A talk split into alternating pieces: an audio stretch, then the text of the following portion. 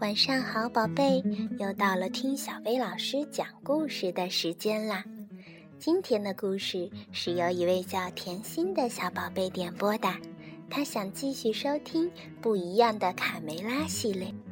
那今天小薇老师就讲一讲我想去看海的故事吧。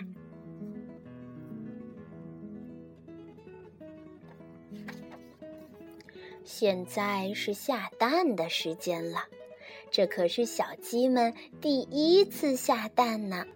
看，有的小鸡正在使劲儿，有的小鸡啊疼得哇哇直哭。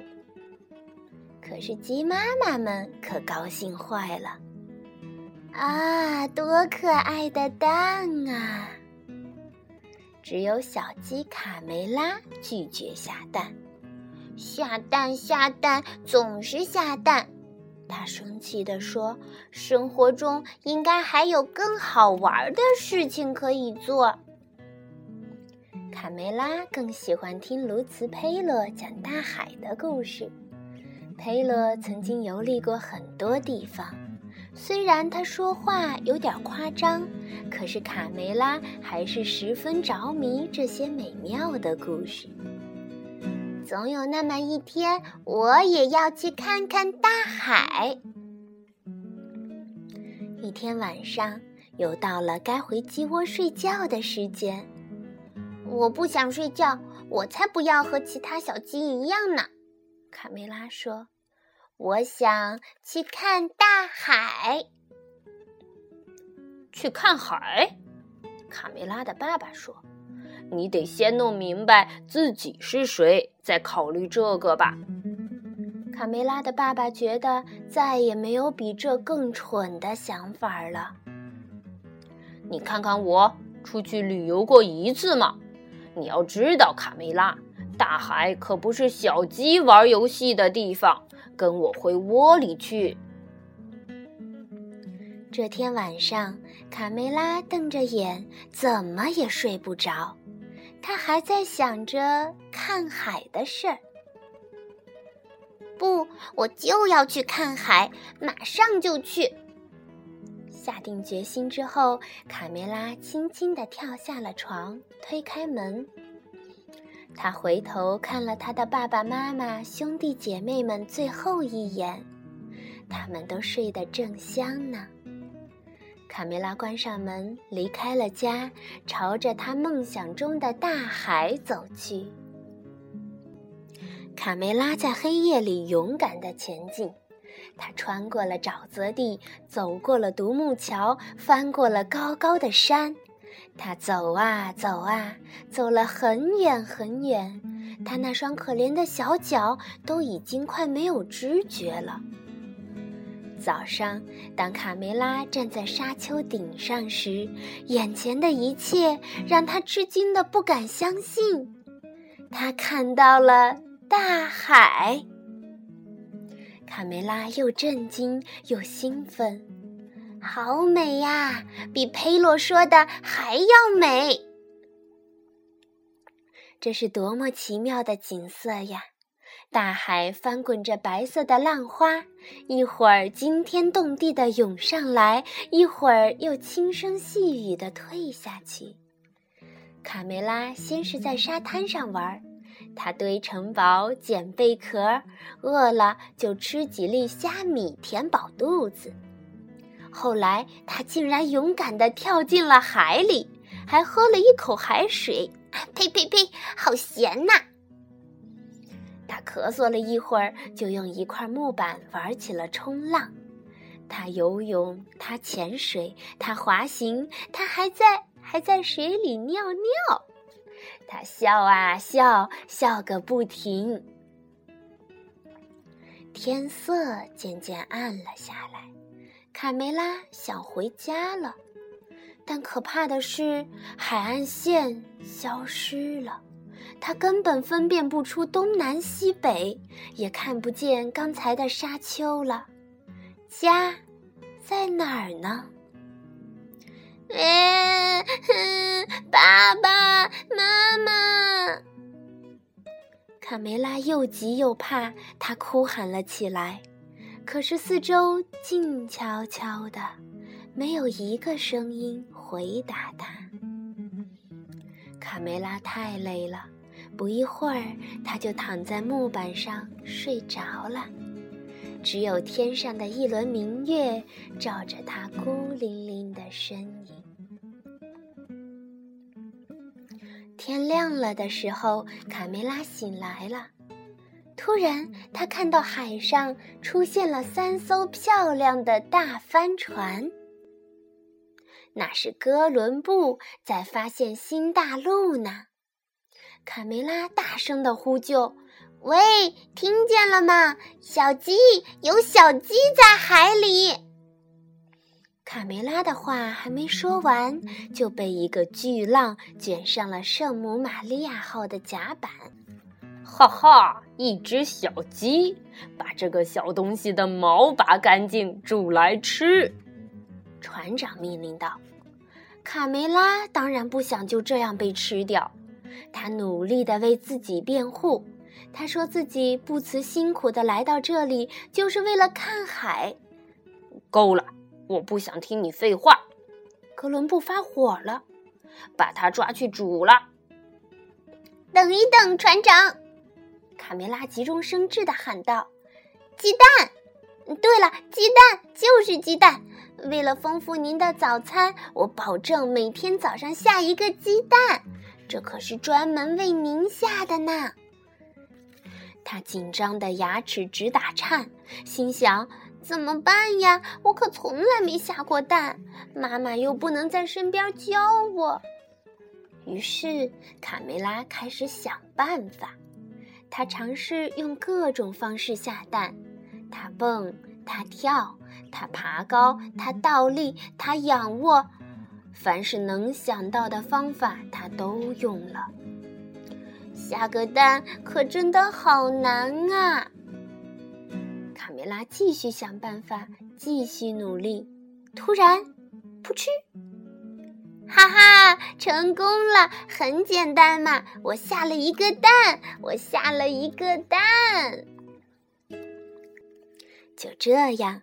卡梅拉留在了帆船上，每天早上给船长下一个蛋。当他下完第三十一个蛋时，远远地望见了海滩和一望无际的森林。天哪！卡梅拉发现了美洲新大陆！快快靠岸！我终于见着陆地了。没等到帆船靠岸，卡梅拉就激动地跳下了船，跳上了沙滩。这时，在沙滩旁边的森林里，有一只红色的小鸡正躲在棕榈树后偷看。哦，一只白色的小母鸡，真漂亮啊！卡梅拉看见了这只红色的小公鸡。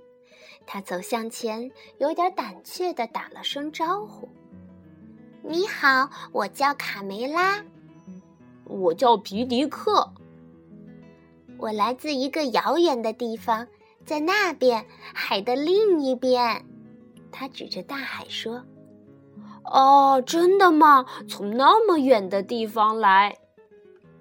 你的毛可真红啊，皮迪克。你也很漂亮，卡梅拉。”来，我带你去见我的爸爸妈妈吧。皮迪克带着卡梅拉来到了他的家里。爸爸妈妈，看我带谁来和我们一起吃晚餐了？大家都很喜欢卡梅拉。在夜晚，大家为了迎接贵宾卡梅拉，在家里举行了盛大的宴会。皮迪克，我想问问你，为什么你们这里的鸡屁股都是光光的呢？那是因为印第安人把我们尾巴上最美的羽毛都拿去做头冠了。来，卡梅拉，跟我来，我带你去一个好地方，悄悄的，可别让人看见了。哦，太棒了！不过等一下，我可以再拿一些黄色的糖果吗？这不是糖果，这叫玉米。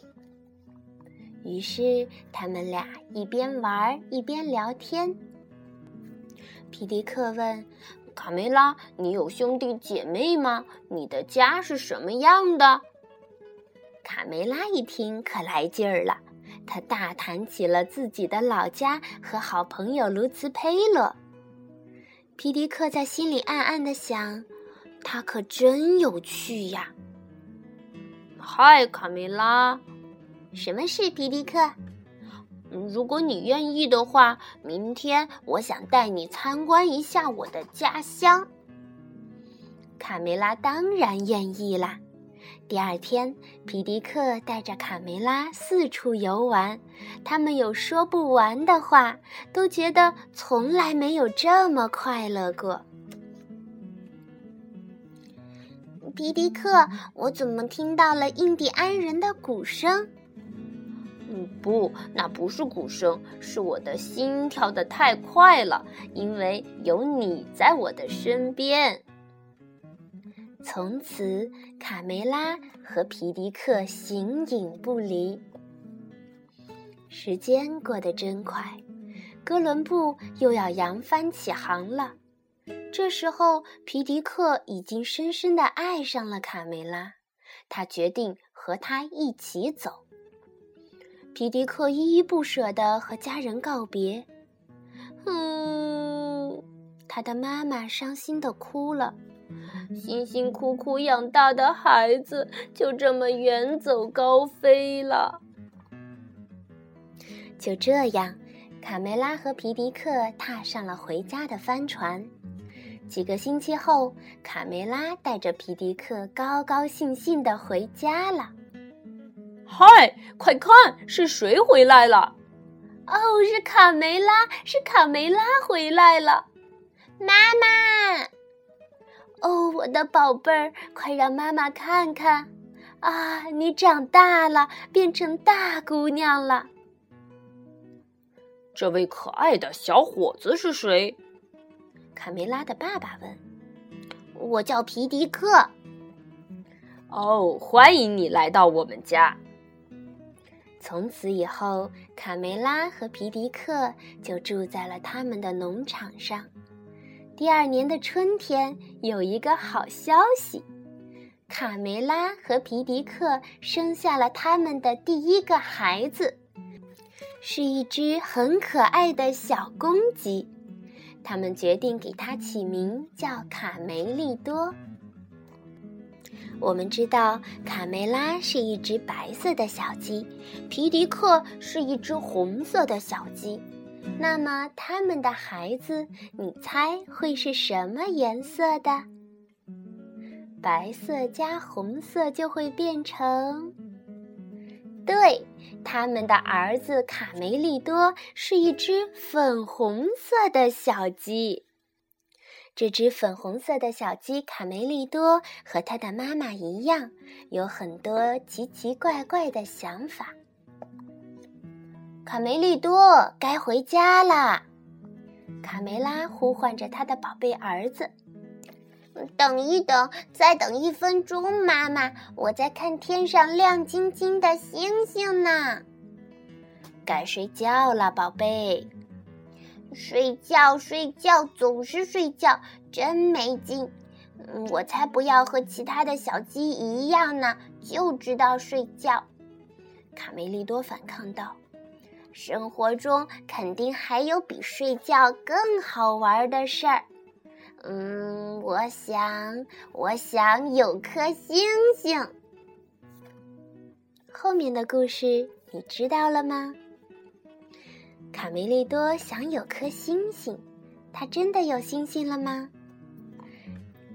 如果你还没有听过小薇老师讲的故事，我想有颗星星，快到前面找一找吧，听听卡梅利多的冒险是什么样的。